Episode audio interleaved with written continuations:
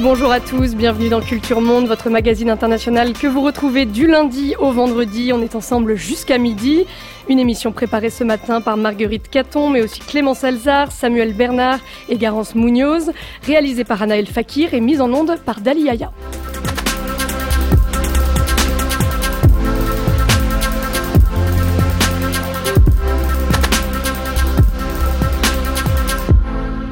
Quatrième et dernier temps de notre semaine consacrée à l'apocalypse et surtout aux moyens de l'éviter.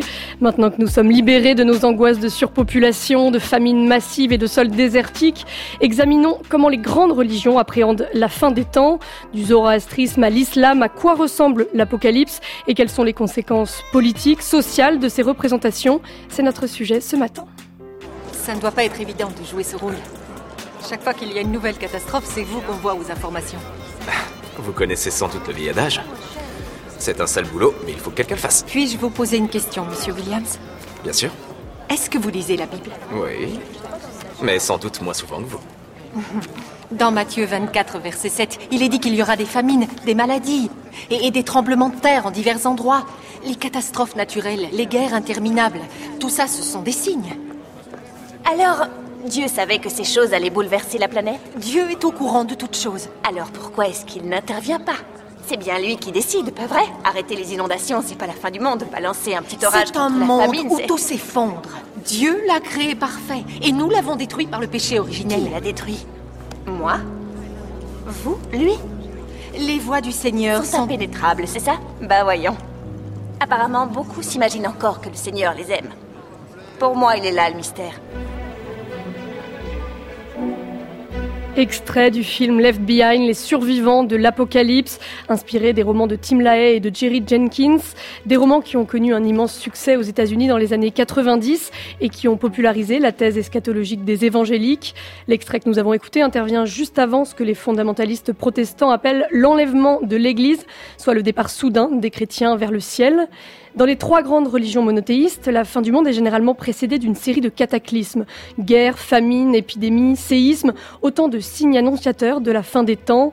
L'an 1000, la Grande Peste ou encore le 21 décembre 2012 ont ainsi réactivé les terreurs apocalyptiques et les discours qui se proposaient d'y répondre. Alors du Proche-Orient aux États-Unis, comment ces visions se sont-elles construites historiquement?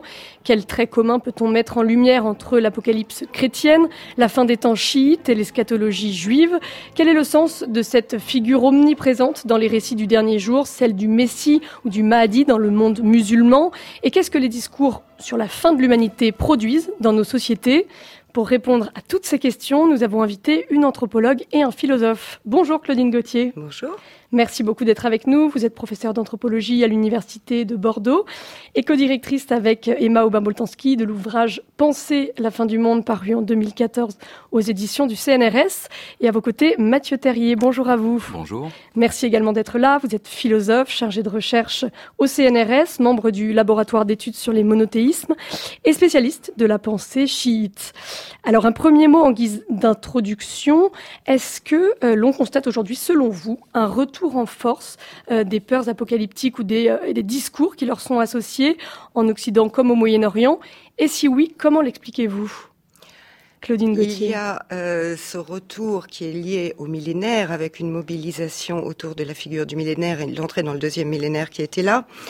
Mais euh, il y a aussi beaucoup une construction de ces peurs millénaristes, puisqu'on sait très bien que le tournant de l'an 1000 a été largement construit et correspond à une sorte de mythe que l'on a fabriqué, ce qui ne signifie pas que d'autres, euh, qu'il y ait eu des œuvres et des entreprises d'ordre messianique apocalyptique aux alentours de l'an 1000, mais elles n'étaient pas liées à des peurs, mais à, des euh, mises en acte positives, on va dire, enfin positives, comme les croisades, c'est-à-dire à, euh, non pas à l'expression de la peur, mais à une mise en acte. Mathieu Terrier, on constate un retour de ces peurs apocalyptiques au Moyen-Orient? Alors au Moyen-Orient et dans le monde musulman euh, de manière plus générale, je crois qu'effectivement depuis euh, 1945-1947, euh, à la fois la modernité sociale, technologique et les bouleversements géopolitiques ont profondément euh, changé la, conscience historique ou le sentiment de l'histoire euh, des musulmans, avec une une double évolution, disons, croisée du côté de l'islam majoritaire sunnite euh, un sentiment de, décadence, de catastrophe qui, s'amplifie, et donc le réveil d'un d'un sentiment messianique, peur ou impatience, sentiment messianique qui était jusque-là étouffé ou relégué au cours de l'histoire, et du côté de la branche chiite et de la, majorité au sein de la minorité, c'est-à-dire le chiisme aux douze imams, euh, notamment en Iran, euh, là plutôt une conversion au réalisme politique et une mise à l'écart euh, ou une mise à distance du messianisme qui a été pendant des siècles le, le moteur doctrinal de ce courant religieux. Est-ce que vous diriez, Claudine Gauthier, que l'un des, des, marqueurs, des jalons euh, de, ces peurs. C'est aussi euh, l'explosion de la bombe, de atomique à, Hiroshima en 45. L'humanité est désormais dotée des moyens techniques de son propre anéantissement. Oui, il y a aussi toute cette question effectivement de, ces moyens techniques qui apparaissent et qui sont destructeurs, qui sont lus euh, à partir des ressources symboliques que nous possédons et qui sont ces ressources apocalyptiques. Il y a aussi cet événement majeur historique qui a été la Seconde Guerre mondiale, qui a été l'objet de plusieurs relectures dans ce contexte au moyen de ces ressources. Le penseur Gunther Anders écrit en 1945 que l'homme est dorénavant entré dans le temps de la fin. Il ne vit plus, je le cite, dans une époque, mais dans un délai. Oui. On a un marqueur vraiment euh, à ce moment-là, et vous dites, Claudine Gauthier, que l'occidental vit désormais dans un monde qu'il perçoit comme finissant Oui, mais ce, monde qu'il perçoit comme finissant, il a commencé à le saisir finissant dès avant, en fait. Mhm. Euh, dès qu'il y a eu, on va dire, c'est lié un peu au moment de la naissance de l'anthropologie, euh, qui se bâtit sur les racines du colonialisme et qui va contempler euh, ces mondes coloniaux et euh, constater un petit peu comment ce choc des cultures euh, va le confronter quelque part au miroir de sa propre fin. Donc pour vous, l'anthropologie et la fin du monde sont intimement liées Oui. Ce qu'il faut préciser peut-être, c'est que jusqu'au XIVe siècle, l'Apocalypse est entendu au sens de révélation. C'est seulement au XIVe siècle que le sens de catastrophe devient premier, Claudine Gauthier en fait, l'Apocalypse telle qu'elle apparaît dans le, dans le Nouveau Testament est véritablement conçue comme la révélation d'un projet divin qui commence sur une bonne nouvelle, que sont les évangiles, qui sont des livres de caractère prophétique, et ici se clôt sur la révélation de ce qui va advenir à la fin des temps, c'est-à-dire non pas euh, après une série de catastrophes, on va dire quand même l'instauration d'un royaume divin sur terre, et donc euh, le royaume de Dieu dans l'éternité. Et pour terminer ce, premier, euh, cette première introduction, on peut revenir aussi comme comme un autre jalon important, ce serait l'invasion américaine de, l'Irak qui relance le messianisme chiite, Mathieu Terrier. Donc il relance plutôt le messianisme sunnite, parce que euh, avec la, chute de Saddam et l'invasion américaine de l'Irak, c'est l'hégémonie sunnite qui s'effondre, euh, et donc cet islam majoritaire qui s'était inscrit dans un temps long euh, en en oubliant, je dirais, la, perspective de la fin des temps, bon, tout d'un coup ressent euh, euh, ce sentiment de catastrophe, euh, d'urgence et éventuellement donc cette attente du, du, Messie et de la, et de la délivrance. Côté chiite, au contraire, mais ça a commencé bien avant, euh, la, la, chute de Saddam marque euh, le, le euh, je veux dire une étape, disons, positive dans la, la, consolidation du chiisme politique et donc l'installation de la communauté chiite dans un temps historique long dans lequel la perspective euh, messianique est donc repoussée, euh, s'inédiée. On va revenir sur tous, tous ces éléments plus en détail. Claudine Gauthier Oui, je voudrais rajouter quelque chose, c'est que Bush lui-même va justifier l'intervention en Irak en faisant référence clairement à l'Apocalypse et en s'adressant notamment à Jacques Chirac, et c'est publié, en lui disant « Gog et Magog sont à l'œuvre au Proche-Orient, les prophéties bibliques sont sur le point de s'accomplir ». Donc il y a eu cette double lecture avec des registres... Euh, oui, Mathieu Terrier. Gog et Magog, euh, donc qui sont évoqués dans le dans le Coran, euh, l'invasion de Gog et Magog, euh, le mur dressé par Alexandre ou le, euh, le bicornu et, cette invasion de Gog et Magog aura lieu finalement à la veille de la fin des temps. Donc c'est un signe de la fin des temps et l'invasion américaine de l'Irak, c'est bien sûr une traduction euh, en fait euh, possible de euh, ce mythe de l'invasion de, Gog et Magog. Je voudrais qu'on revienne un peu aux origines de ces représentations avec vous, Claudine Gauthier. ce qui est important, ce qu'il est important de noter, c'est que les trois religions monothéistes se sont beaucoup influencées pour élaborer leur vision de la fin du monde. Mais il y a une influence qu'on connaît moins et qui est pourtant déterminante, c'est celle du Zoro la religion des Perses. La religion des Achéménides. Et euh, effectivement, qui est le premier modèle euh, historique, on va dire, d'une religion qui est basée sur un temps tout à fait spécifique, c'est-à-dire un temps conçu dans une perspective linéaire, ayant une origine et devant aller vers une fin qui sera l'abolition des temps lui-même au profit de l'éternité. Et on voit bien quand on retourne au texte du judaïsme que euh, ces perceptions, ces conceptions d'ordre apocalyptique ou messianique ou eschatologique n'apparaissent pas dans les plus anciens livres bibliques, qu'ils apparaissent dans des livres extrêmement marqués et qui sont tardivement, c'est-à-dire des livres dits exiliques ou post-exiliques, c'est-à-dire ces livres qui sont produits à partir du moment de l'exil des Juifs à Babylone, où ils vont être en contact avec la culture iranienne. Au VIe siècle avant Jésus-Christ. Et où on peut noter, effectivement, à partir de là, l'insertion de toute une pensée apocalyptique qui n'apparaît pas jusque-là. Oui, vous dites que cet exil est absolument déterminant dans, dans l'élaboration de l'eschatologie euh, juive et plus globalement dans la construction du judaïsme. Aucune culture n'a exercé une influence plus grande sur le judaïsme que la culture iranienne, dites-vous. Oui. Alors la grande innovation du, du zoroastrisme, c'est de, de, passer donc d'une conception cyclique du temps euh, qui prévalait dans la culture indo-européenne à une vision d'un temps qui aurait une fin. Est-ce que vous pouvez nous, nous, expliquer un peu ça plus en détail? Le, le, temps euh, à la base de ces conceptions eschatologiques, on a le temps qui est utilisé comme véritablement le médium d'une histoire sacrée, comme l'instrument qui va permettre de rétablir quelque part une création originelle parfaite entre guillemets parce que on voit que dans les euh, représentations de cette euh, restauration et de cette éternité, on ne retourne pas au commencement, mais on est véritablement dans une création sublimée et, euh, donc pas dans un simple retour aux origines. Et donc on a euh, une chute ou un assaut, on va dire, pour prendre les termes du zoroastrisme, euh, une chute originelle, un péché originel, une faute originelle qu'il va falloir réparer, et c'est le temps grâce au temps, que euh, qui est qui va se poursuivre dans une succession linéaire que l'on va parvenir à arriver à l'instauration euh, d'un royaume divin et donc à la création d'une au retour à une création euh, pure et originelle. Ce qu'il faut souligner, euh, peut-être, Claudine Gauthier, c'est que ces discours apocalyptiques s'adaptent aux époques et, au contexte. On va revenir à une époque beaucoup plus récente, euh, au début des années 2000 en Iran. La plus haute autorité religieuse du zoroastrisme a opéré une révision euh, du calendrier eschatologique. Pour quelle raison Dans quel contexte ça s'inscrit Et pour quelle raison on, modifie comme ça un calendrier? Eh bien, pour quelle raison? Il y a des jeux sur la chronologie qui sont là constamment. On a le sentiment que la chronologie est là et qu'elle est immanente quelque part mais en fait, quand on étudie euh, toutes ces sources, on se rend compte de tous ces jeux qui ont été opérés pour des motifs divers.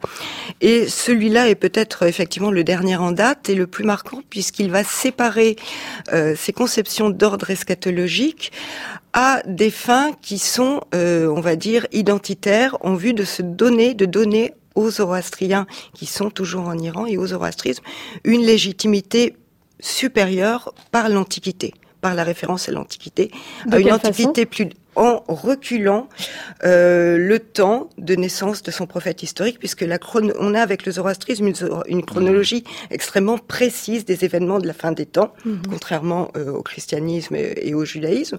Donc là, on sait qu'il va y avoir tout ceci va se passer selon un calendrier précis.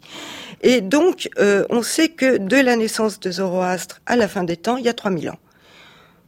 Bon, euh, mais euh, là, euh, si vous voulez, euh, on est euh, parti dans une conception véritablement de euh, volonté de légitimation de mhm. son prophète en lui donnant une plus grande antiquité, même si ce recul calendaire fait que formellement, nous sommes déjà dans ce Tanipassen, nous sommes déjà dans de ce temps futur, si nous suivons cette chronologie établie fixement par les sources zoroastriennes. Et c'est lié, Claudine Gauthier, à la, à la condition des zoroastriens aujourd'hui en Iran?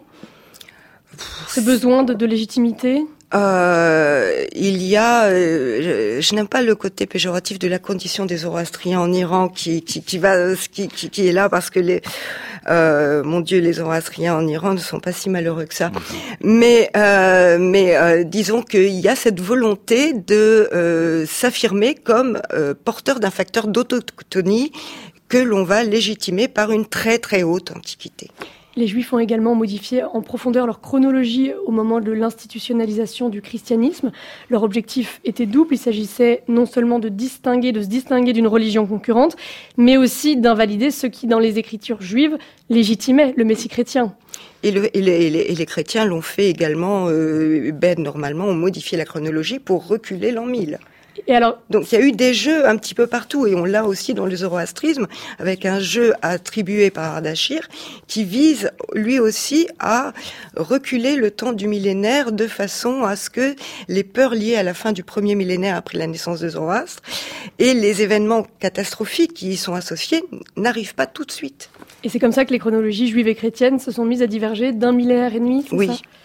Alors c'est toute l'ambiguïté du discours sur la fin du monde, parce que l'annonce imminente de l'apocalypse risque d'empêcher l'action et le déploiement euh, de la communauté. Et donc c'est pour exister en tant que euh, groupe social que les chrétiens ont remis à plus tard ce retour du Messie qui leur a été promis. Est-ce que vous pouvez nous raconter? Pour vous, je vous citerai Desmartino qui a cette phrase merveilleuse L'Église est la grande guérisseuse du règne c'est-à-dire de l'avènement du royaume. L'Église, en tant que communauté chrétienne, se construit sur un projet qui est d'ordre eschatologique, mais une fois qu'elle se constitue en tant que communauté, elle ne peut exister que si elle remet toujours à plus tard ce règne qui doit euh, arriver, que l'on promet pour bientôt, mais qui continue toujours euh, à être euh, dont, la promesse imminente est toujours euh, mise décalée et donc qui doit maintenir quelque part cette promesse de l'imminence du royaume, mais qui doit toujours le renvoyer à plus tard. Et en même temps, ces théories de la fin du monde ont pu provoquer des mobilisations euh, politiques et des changements sociétaux euh, importants. Euh, vous parlez d'ailleurs de l'eschatologie comme d'un agent provocateur de nouveautés sociales. Qu'est-ce que vous entendez par là? Est-ce que vous pouvez nous donner des exemples? Déjà, euh, l'eschatologie comme agent provocateur de nouveautés sociales, vous l'avez par l'introduction de ces théories à la base euh, du, de, de, tout un système euh, eschatologique dans le judaïsme. Déjà, c'était une grande innovation en elle-même. Mhm. Euh, de ce point de vue-là, je crois que je vais passer la parole aussi à Mathieu pour euh, toutes ces nouveautés sociales qui, euh, étant, étant restées. On va parler de l'islam dans, dans une minute, mais peut-être peut-être sur ce, ces, ces qui essayent de, de désamorcer cette charge potentiellement euh, mm. révolutionnaire et, subversive euh, contenue dans les textes eschatologiques. Saint Augustin parle par exemple de, sortir du messianisme. Donc on mm. voit qu'on est dans une double dynamique où à la fois on a besoin euh, de présenter cette fin du monde comme un horizon qui permet d'agir et en même temps qui devrait permettre aussi, enfin empêcher une certaine passivité. Oui. Mathieu Terrier sur ce sujet d'une certaine d'une oscillation entre la passivité euh, que peut entraîner cette perspective d'une fin du monde et en même temps cette, mise à l'action. Oui, tout à fait. C'est toute l'ambivalence du, du, messianisme et du, de l'impatience ou du désir apocalyptique euh, en islam. Euh, principalement dans le dans le chiisme. Cette ambivalence, c'est que euh, ce, cette impatience messianique, ce sentiment messianique peut aussi bien donner lieu à un, activisme euh, forcené, urgent et tout à fait euh, irrationnel, comme la révolte de Murtar, un des premiers grands chefs politiques chiites, après le drame de Karbala, donc l'assassinat du troisième imam, en l'an 60 de l'Égypte, qu'à une attitude de quiétisme, euh, justement, de, euh, pacifisme euh, et de, refus de l'engagement dans l'action.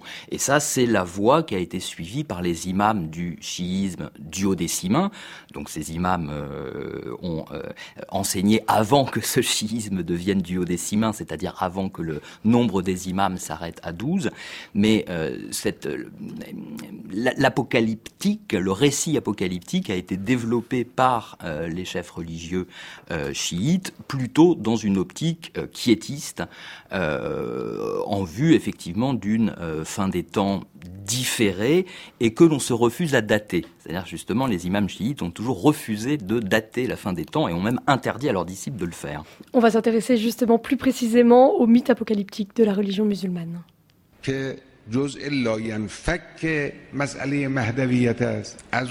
La question de l'attente de la réapparition du Mahdi fait partie intégrante de la croyance en la venue du Mahdi. C'est l'un des concepts clés pour comprendre la religion et le mouvement général de la Oumma islamique vers ses objectifs les plus nobles. Attendre, c'est espérer un événement qui va arriver. car nous n'attendons pas quelqu'un qui n'est pas encore né. Non, nous attendons quelqu'un qui existe et qui est présent parmi nous. Alors ceux qui attendent devraient se rapprocher des principes qui caractérisent l'ère attendue. C'est une des exigences de l'attente. Le guide suprême iranien Ali Ramenei, lors d'un discours sur le 12e imam, le Mahdi, c'était le 9 juillet 2011. Alors selon la tradition musulmane, le Mahdi est censé venir à la fin des temps pour rétablir la justice et châtier les infidèles. Pourquoi est-ce que cette figure est beaucoup plus importante, euh, Mathieu Terrier, dans l'islam chiite que chez les sunnites? Alors, il faut peut-être euh, d'abord revenir à la, source euh, commune et au début de, tout l'islam, qui est la, prédication du prophète Mohammed et le, Coran. Euh, il semble bien que l'annonce de la fin des temps, l'imminence de l'heure Sarat, était l'objet principal et premier de la prédication du prophète Mohammed. Les plus anciennes sourates du Coran, les sourates les plus anciennement déclarés ou révélés, euh, qui sont à la fin du Coran tel qu'il a été euh, édité. Les 33 dernières sourates constituent en elles-mêmes une, une, apocalyptique, un récit des événements cataclysmiques euh, précédant la fin des temps sans qu'il soit fait mention du Mahdi d'ailleurs. Mhm. Euh, alors, dans sa deuxième, euh, dans sa seconde période, la prédication de Mohammed euh, à Médine a pris un tour politique, s'est installée, la perspective de la fin des temps en a été s'en est trouvé différée. Après la mort du prophète, la, fin des temps n'est pas survenue et l'islam majoritaire va s'installer dans le temps long surtout avec les conquêtes, hein, mhm. et, donc l'installation d'un empire musulman, et puis euh, la constitution du livre sacré, euh, le Coran. Bon, dans la perspective euh, d'un islam, d'un premier islam apocalyptique et messianique, l'idée de fonder une nouvelle religion ne paraît pas, ne, paraît pas très pertinente si Mohammed était convaincu de la fin des temps. Mhm. Donc euh, cette nouvelle religion, avec ses écritures, avec sa, sa charia, sa loi, euh, elle s'installe après euh, la mort du prophète. Et donc l'islam majoritaire, qui est le proto-sunnisme, il prendra le nom de sunnisme plus tard, bah, effectivement se construit dans cette perspective du temps long et dans un refoulement, on peut dire, de l'attente apocalyptique du sentiment de la fin des temps. Mais à ce moment-là, les chiites pensent euh, peut-être que Ali, euh, le gendre de, Mahomet, serait déjà le Mahdi, c'est-à-dire le, Messie. Alors, c'est ça, l'attente euh, messianique et apocalyptique, elle, est tout à fait à l'ordre du jour pour les vaincus du début de l'islam, ceux qui ont été mis à l'écart du premier califat, c'est-à-dire Ali, le gendre cousin du prophète, et, euh, ses disciples, enfin ses, adeptes. Euh, effectivement, pour les premiers chiites tels qu'on peut euh, retrouver leurs pensées dans des textes de courant chiite, considérés d'ailleurs comme extrémistes ou euh, exagérants, les roulates, euh, pour les premiers chiites, il semble bien que Ali était le messie annoncé par euh, Mohammed, Mohammed dont la fonction était d'être l'annonciateur, précisément. Or, s'il y a fin des temps et apocalypse, il doit y avoir messie dans le schéma qui était courant dans les mouvements religieux et gnostiques de l'Antiquité tardive. Donc effectivement, Ali aurait dû être ce euh, Messie, mais lui aussi, comme le prophète, et après une carrière politique d'ailleurs moins glorieuse que celle du prophète, Ali aussi meurt et la fin des temps ne se produit pas. Et ça continue. Euh, le troisième imam chiite, qui est le second petit-fils du prophète, l'imam Hussein, meurt donc, j'en ai, je l'ai évoqué, euh, massacré avec sa famille et ses partisans à Kerbala, euh, massacré par l'armée du calife, c'est-à-dire le chef de l'islam majoritaire.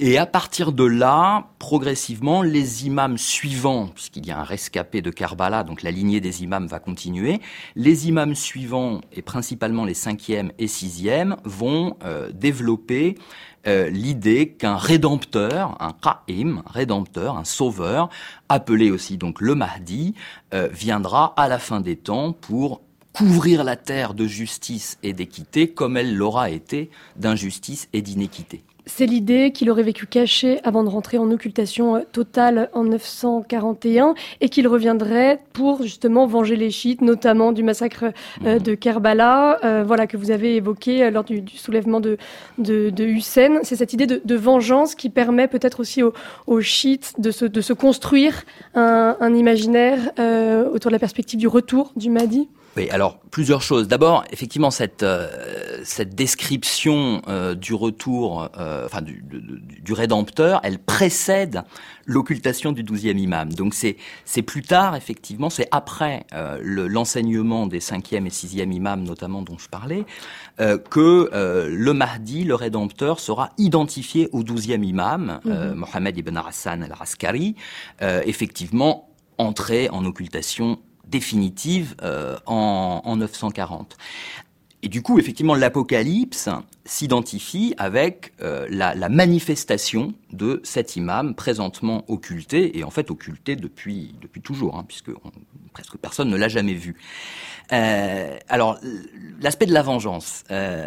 Évidemment, le combat final du, du Mahdi, vu par les chiites, euh, c'est le talion de Dieu, c'est la, la, la revanche, euh, la justice faite à tous les crimes euh, de l'histoire sainte, et euh, ce qui d'ailleurs nécessite une résurrection partielle, un retour à la vie euh, des euh, grands saints et des grandes victimes de l'histoire sainte et de leurs bourreaux pour que justement les comptes euh, soient réglés. Mais et, là, et, ce combat est décrit avec force détail et, et, et, un récit ultra violent qui paradoxalement a été a été élaboré par des imams qui étaient quiétistes. Mais cette cette guerre finale et cette revanche militaire physique de l'imam chiite contre les, euh, contre les chefs de l'islam majoritaire d'ailleurs, euh, c'est la dimension, je dirais, apparente, manifestée, exotérique de l'Apocalypse, dont le vrai sens pour les chiites est justement de, euh, de révéler, de manifester tout ce qui était dissimulé dans l'histoire sainte. Donc le, je veux dire, l'histoire, c'est le règne de l'exotérique, de l'apparent sur le caché, euh, et c'est pourquoi d'ailleurs c'est le règne de, de l'ignorance, et que ce sont les, les, les, chefs, les imams des ignorants qui, qui gouvernent, et l'Apocalypse sera le renversement et donc le, euh, le triomphe de l'ésotérique euh, sur l'exotérique. Et qu'est-ce qui est censé être révélé alors à ce moment-là? Quelles sont les représentations de, de cet Apocalypse? Eh bien, parmi euh, les représentations, euh, il y a le fait que le Mahdi, donc donc identifié au douzième imam, euh, sortira euh, d'une grotte située à Antioche euh, les écritures révélées originelles, intègres et intégrales, qu'il s'agisse de la Torah, des psaumes, de, l'évangile ou du Coran, qui, enfin, livres saints, écritures révélées, qui ont toutes été falsifiées ou altérées par les infidèles, les ignorants au cours de l'histoire. La perspective euh, du retour euh, d'un Mahdi vengeur, ça explique selon vous le choix historique des instances chiites pour le quiétisme politique que vous avez commencé à, à évoquer avec cette idée que la bataille est d'abord spirituelle? Oui, avec l'idée que la bataille est d'abord spirituelle et que la seule bataille militaire légitime, donc le seul djihad euh, légitime, euh, doit être conduit par un imam impeccable, marsoum, donc infaillible et impeccable, lequel ne sera ne, peut être que le douzième imam à la fin des temps. Donc tout autre combat militaire euh, au cours de l'histoire, euh, dirigé par quelqu'un d'autre que le Mahdi, euh, ne peut pas être un combat sacré, ne peut pas être une guerre sainte.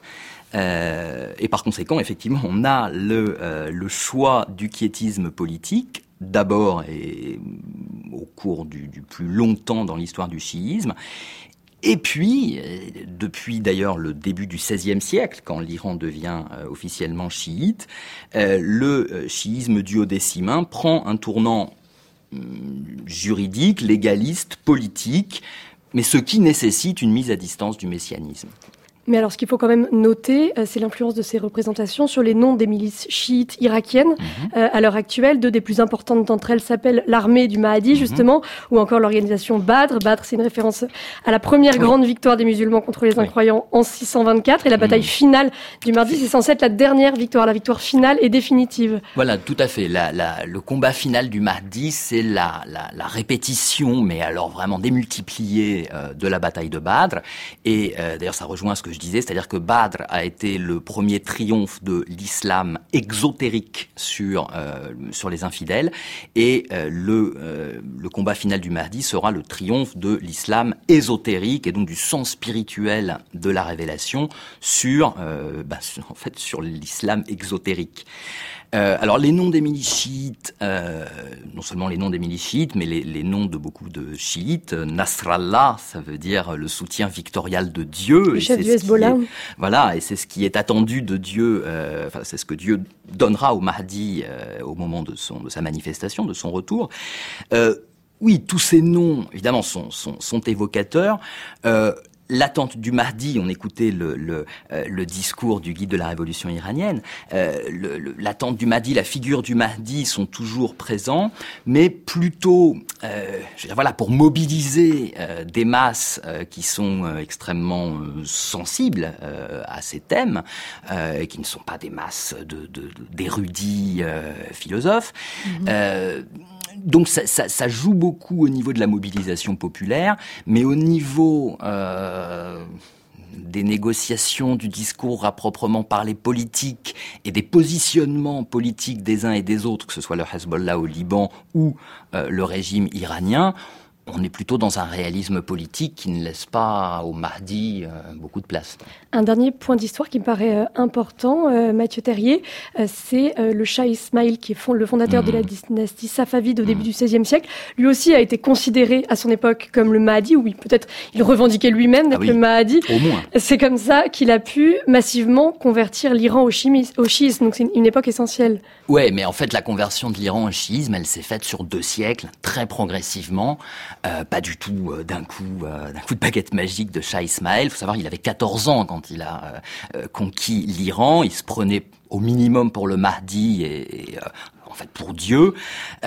mais son inspiration première n'était pas celle du chiisme, du au décimain. Après, on a les, les, Safavides ont fait appel à des savants chiites qui d'ailleurs venaient du sud Liban et qui ont rationalisé euh, la doctrine, qui ont eux aussi euh, mis à distance le messianisme, euh, mis à distance le, l'identification du chat avec le Mahdi pour construire un État chiite, ce qui évidemment dans une perspective messianique aurait été hors de propos. Aujourd'hui, la, la, figure du Mahdi euh, a pu être utilisée, par exemple, pour mobiliser euh, la population lors de la guerre euh, Iran-Irak. il a été aussi beaucoup repris par l'ancien président Ahmadinejad. Mais on a le sentiment qu'aujourd'hui, l'Iran entend davantage jouer un rôle temporel plutôt que spirituel sur la scène internationale. tout à fait. L'ayatollah Khomeini ne, ne, ne, faisait pas de, de, de, référence au Mahdi. Je veux dire, le, le mahdisme, le messianisme n'est pas euh, dans l'idéologie première de la République islamique d'Iran. D'ailleurs, c'est contradictoire avec la wilayat al-Faqih, qui est la, la, souveraineté du juriste théologien, qui justement occupe la place euh, en attendant le Mahdi, mais à condition que le retour du Mahdi soit, soit repoussé assez loin.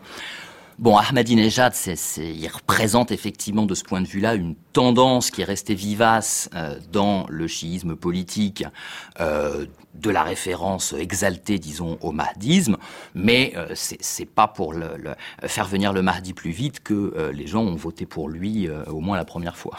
C'est bien noté. Et aujourd'hui, on va passer à la question de, de, de, cette fin du monde chez les sunnites. Mhm. C'est assez récent, mais on, on retrouve mhm. donc ce messianisme dans le sunnisme. Vous l'avez dit, les mouvements djihadistes et notamment Daesh ont développé tout un scénario euh, apocalyptique.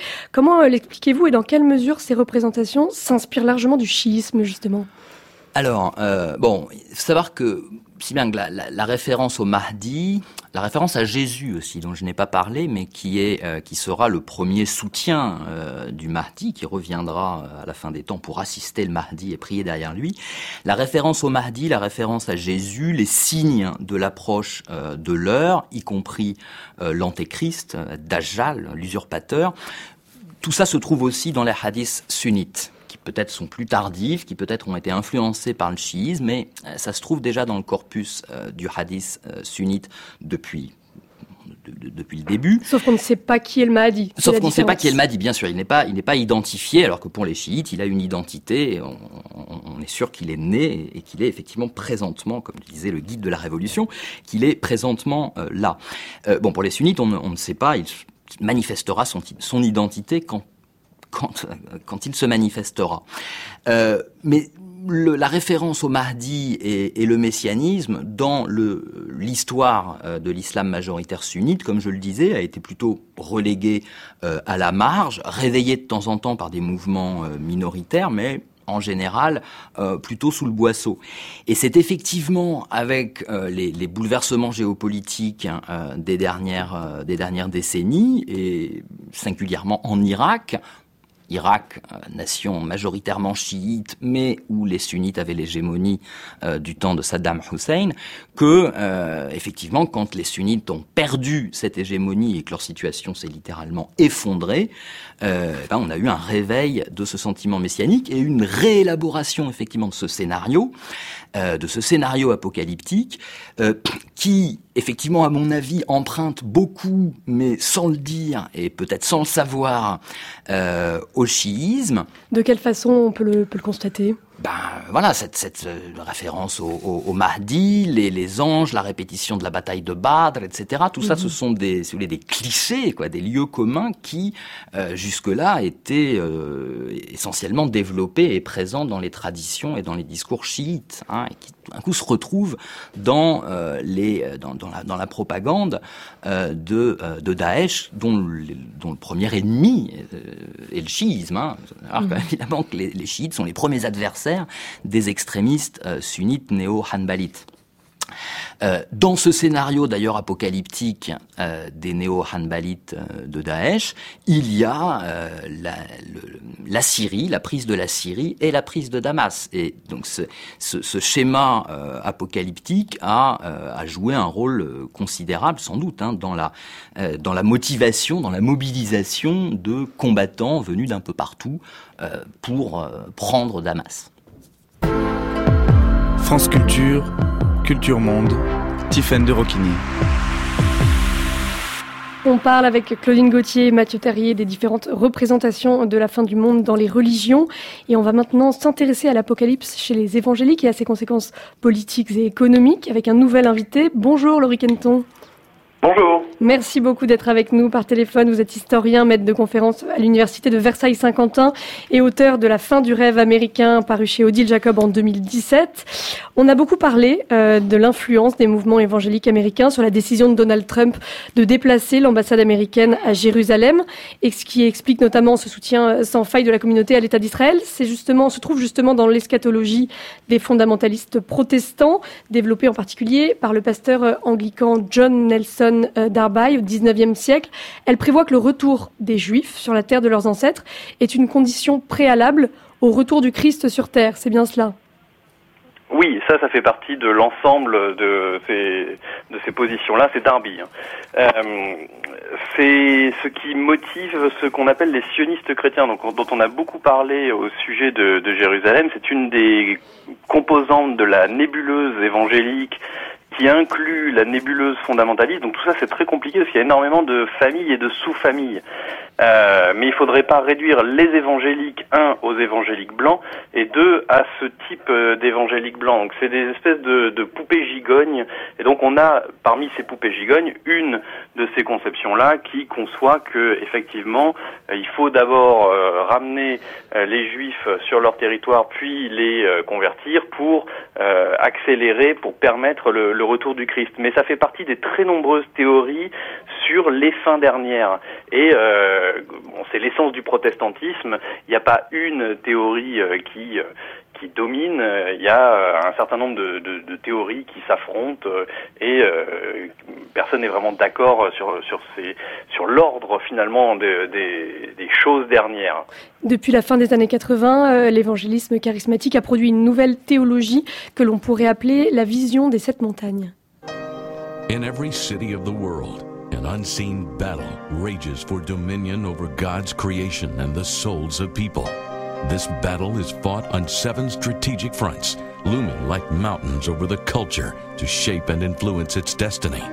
Over the years, the church slowly retreated from its place of influence on these mountains, leaving a void now filled with darkness. On entend un spot publicitaire diffusé sur un, site évangélique, Seven Cultural Mountains. Cette doctrine constitue en fait un, projet sociétal de transformer la société dans sept domaines. Euh, mais l'idée qui, est derrière, en fait, Laurie Kenton, c'est de mettre à distance euh, la vision eschatologique traditionnelle qui pousserait à la passivité. Et c'est de pousser vraiment à l'action euh, les croyants. Alors il y a, il y a deux choses. Euh, il y a, alors ça fait partie d'un, de ces sous-domaines qu'on appelle le dominionnisme, qui est un domaine excessivement politique puisque c'est pratiquement théocratique, et euh, il s'agit de faire prendre le pouvoir ou reprendre le pouvoir à des chrétiens qui se sentent euh, marginalisés dans un monde trop sécularisé dans sept domaines. Alors les sept domaines, c'est les sept collines, donc c'est toujours euh, ces, figures euh, qu'on trouve dans dans les écrits apocalyptiques. Donc là, on est vraiment dans un domaine extrêmement extrêmement réduit de, de l'ensemble eschatologique évangélique. ce qui est très intéressant, c'est le rôle de l'homme. Effectivement, alors vous parlez de, tradition, de passivité. Euh, oui et non, ça dépend quand on se place. C'est vrai que euh, traditionnellement, traditionnellement, par exemple au XVIIe siècle, à l'époque des Puritains, euh, on a euh, quelque chose qui est assez semblable des fondamentalistes actuels, qui est de toute façon l'homme ne peut rien et les, les, choses vont se réaliser malgré l'homme. Mais le dominionnisme partage paradoxalement avec le XIXe siècle un rôle actif de l'homme dans la réalisation du royaume de Dieu sur terre. Au XIXe siècle, par exemple, et là on est dans quelque chose qui est très différent puisque le dominionnisme est considéré comme à droite de la droite et euh, le post-millénarisme du 19e siècle est plutôt considéré comme, pas forcément à gauche, mais plutôt progressiste. C'est celui qui fait l'abolitionnisme de l'esclavage, par, exemple. Euh, L'homme a un rôle dans la création, dans la, mise en place des conditions nécessaires au retour euh, du Christ, au, second retour. Euh, enfin, retour. Et donc, l'homme a un rôle dans l'établissement de, ces conditions en transformant la société. C'est-à-dire que au XIXe siècle, il s'agissait de, euh, réformer la société euh, selon un certain nombre de critères politiques, sociaux et moraux, alors que euh, l'heure actuelle, avec le dominionnisme, on est plus dans une sorte de prise de pouvoir de type de type théocratique, où un certain nombre de vrais chrétiens entre guillemets, ceux qui se considèrent comme les seuls vrais chrétiens, bon, c'est des gens qui sont identifiés comme euh, Michelle Bachmann, l'ancienne euh, sénatrice du euh, du Minnesota, par exemple, un certain nombre de, gens comme ça qui veulent que des, gens comme eux prennent le pouvoir dans cette sphère de la société pour permettre le, retour du Christ. Donc ce qui est intéressant, c'est que on revient dans une sorte de post-millénarisme et pas de pré-millénarisme, qui est quand même ce qui définit le euh, millénarisme euh, fondamentaliste euh, depuis les années 70, quoi, qui est très très en vogue, y compris culturellement. Ce qu'on a beaucoup de mal à imaginer en France, par exemple, une série de livres et de films comme Left Behind, ça génère des millions et des millions de dollars de, de ventes, alors qu'en France c'est totalement inconnu. Et pourtant c'est ça qui a popularisé toute cette, euh, toute cette conception euh, prémillénariste. Et vous dites que donc cette conception, euh, elle peut être aussi minoritaire. Vous parlez d'une grande diversité des thèses eschatologiques chez les évangéliques. Est-ce qu'il y en a une qui ressort particulièrement, qui serait peut-être la mieux acceptée, la plus partagée? C'est difficile, c'est vraiment très difficile à dire, puisque de toute façon quand on parle de, quand on parle d'évangéliques, on a toujours des, sous-groupes qui vont, par exemple, les évangéliques noirs sont pas du tout dans donne pas du tout la priorité à ces questions-là. Euh, les évangéliques blancs sont très partagés. Déjà, il y a un cinquième des évangéliques qui sont euh, ce qu'on appellerait des évangéliques de gauche ou progressistes, qui euh, mettent pas du tout les questions eschatologiques au premier plan, mais alors absolument pas, ou qui seraient plutôt dans le dans l'optique 19e siècle, c'est-à-dire créer un monde meilleur ici et maintenant pour favoriser le retour du, du Christ. Euh, à droite, ce qui a défini un petit peu la, la, la moral majority ou la, tout, ce qui, tout ce qui est droite évangélique euh, réganienne, etc. Là, on est plus dans le prémillénarisme. C'est ce qui a dominé quand même le euh, l'essentiel du XXe siècle, euh, qui a été très attentifs. On dit toujours que les Américains sont assez peu attentifs à tout ce qui concerne les relations internationales, tout ce qui est en dehors des États-Unis. Ça, c'est. C'est pas le cas des évangéliques.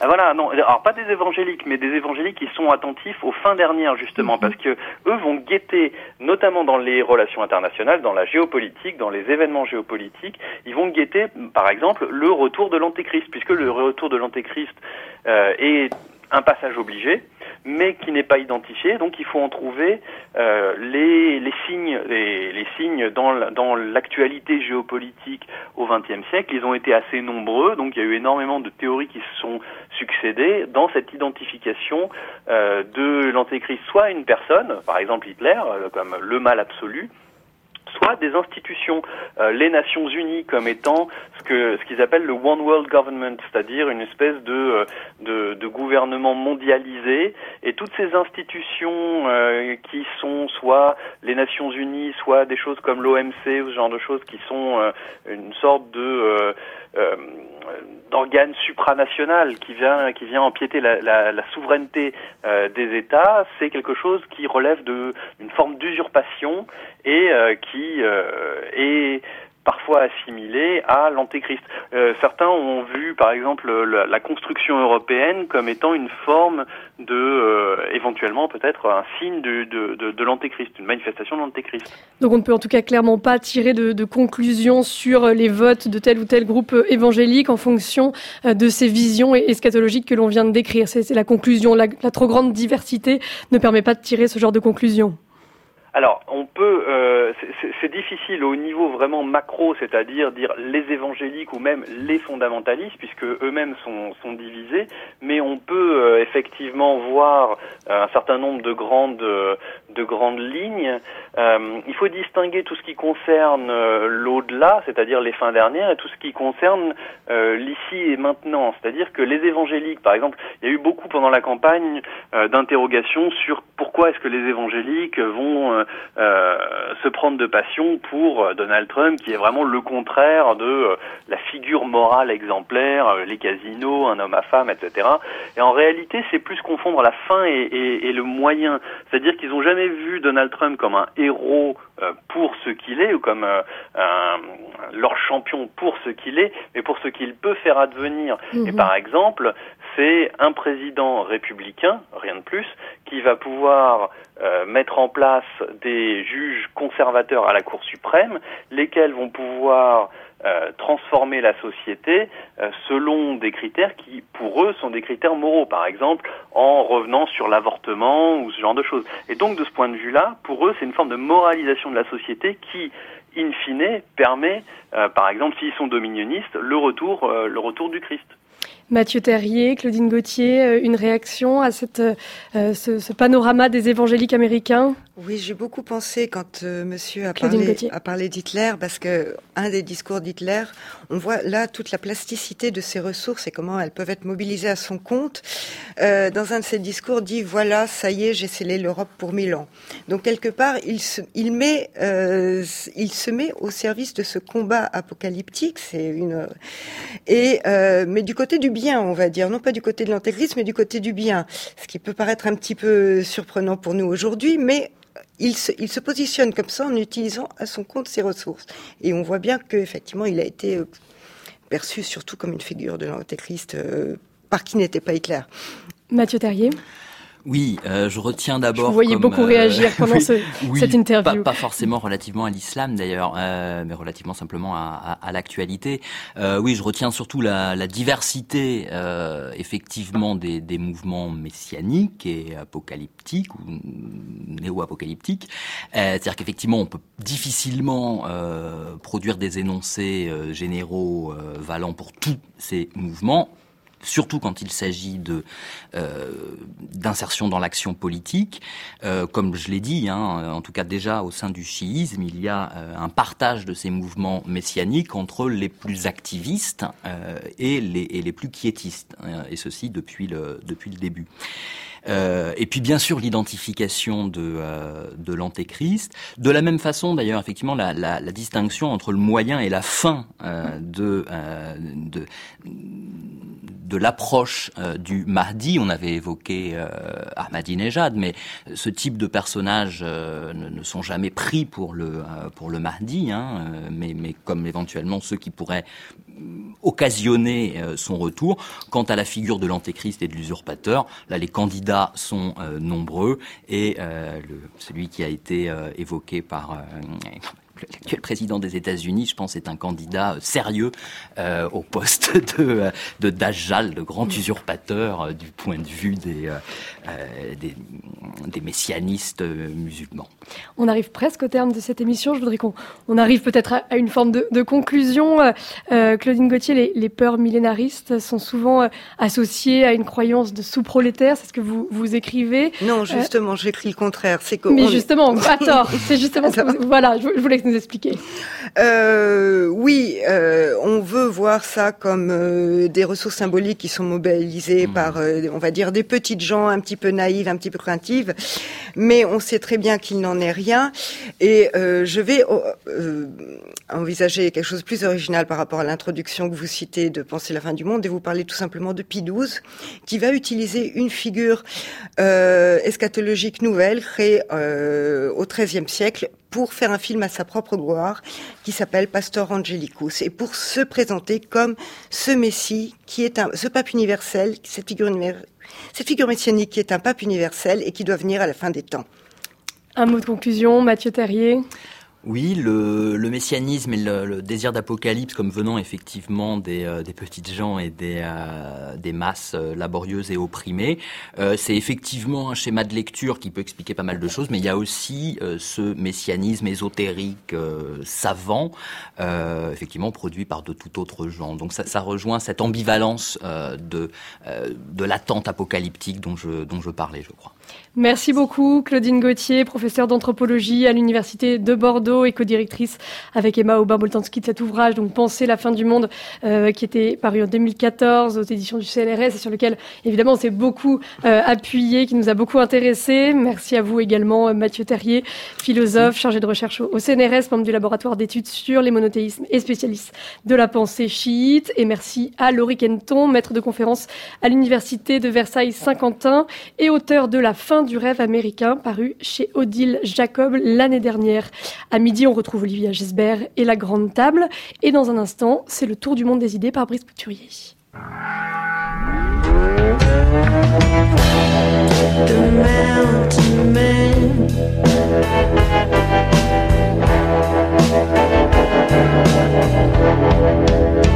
It's the end the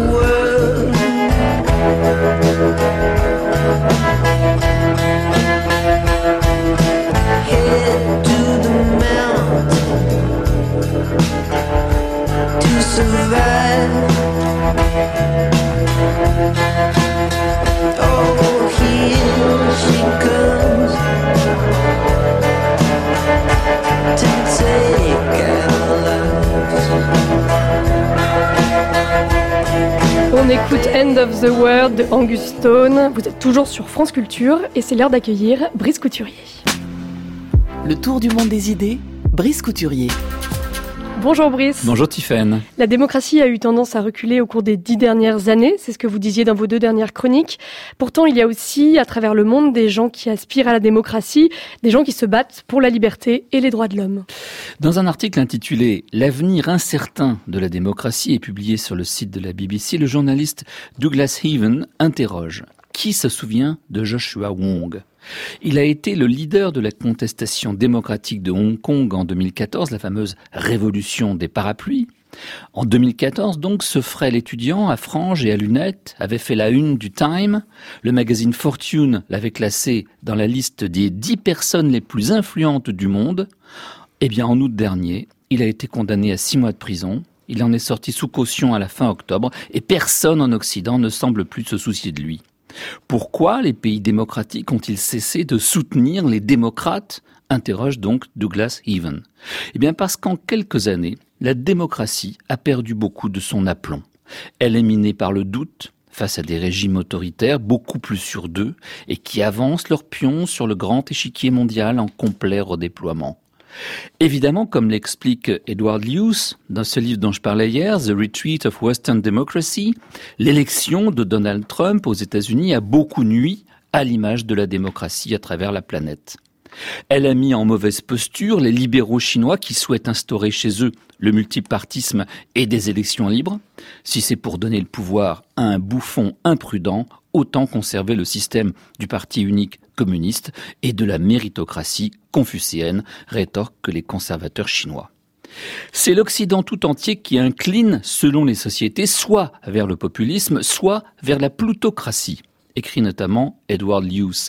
Et il ajoute, il ajoute qu'avec Trump, les États-Unis se sont livrés à une sorte, je cite, de Ku Klux Kardashian, combinant un populisme de droite dure avec le pire du spectacle de variété postmoderne. Il écrit Trump était supposé avoir conduit la révolte contre les élites. En pratique, il n'a pas perdu de temps avant de faire adopter des baisses d'impôts et un véritable banquet de dérégulation dont se délectent d'avance les élites en question. C'est la technique bien connue en marketing du bait and switch. Susciter la convoitise auprès d'une clientèle avec un produit et lui en substituer un autre au moment de l'exaucer. Mais l'autre phare de la démocratie libérale, la Grande-Bretagne, n'est pas en meilleure posture. Peter Pomerantsev, l'auteur de Rien n'est vrai, tout est possible, dit de Londres. Autrefois, à l'époque soviétique, c'était le phare de cette fameuse démocratie à laquelle aspiraient nos parents dissidents. Aujourd'hui, c'est l'endroit où les oligarques placent leur fortune. Et aux yeux des Russes, l'Occident tout entier est devenu, je cite, l'endroit qui abrite et renforce les forces mêmes qui les oppriment. Dans ce remarquable livre sur la Russie de Poutine, Pomerantsev montre comment les Russes sont passés sans transition du monde soviétique à la démocrature actuelle.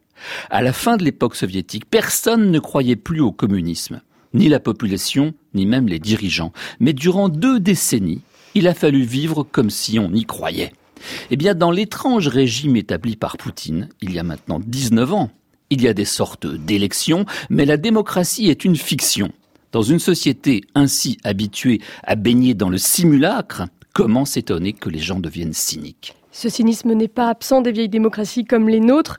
Comment s'y porte le sentiment démocratique, Brice, en hausse ou en baisse? Eh ben en baisse, Stéphane, en baisse. Les sondages du World Value Survey montrent une véritable érosion de l'adhésion des jeunes en particulier aux valeurs démocratiques. Un jeune de moins de 30 ans sur 6 en Europe et aux États-Unis estime qu'un pouvoir n'ayant pas de compte à rendre à un Parlement serait une bonne chose. Frappant aussi, le fait que, contrairement à ce qu'on pouvait observer dans les années d'après-guerre, ce sont aujourd'hui les plus pauvres qui sont les plus attachés au système démocratique. De ce côté, on ne se moque plus de la démocratie formelle comme le faisaient autrefois les marxistes. Tandis qu'une fraction importante des riches, 15%, au contraire, avoue qu'elle s'en passerait volontiers de la démocratie on entend de plus souvent les membres des classes supérieures américaines, épouvantés par l'élection de Trump, réclamer un examen de passage pour les électeurs comme il en existe un pour les conducteurs de voitures. Joanne Hoy, directrice de l'Economist Intelligence Unit pour l'Europe, s'en amuse. Il faut défendre la démocratie, disent-ils. Et contre qui? Contre le peuple? Et voilà que ressurgit la vieille angoisse platonicienne. La démocratie risquerait de donner trop de pouvoir à la plèbe ignorante, aux masses incompétentes qui ne suivent que leurs émotions.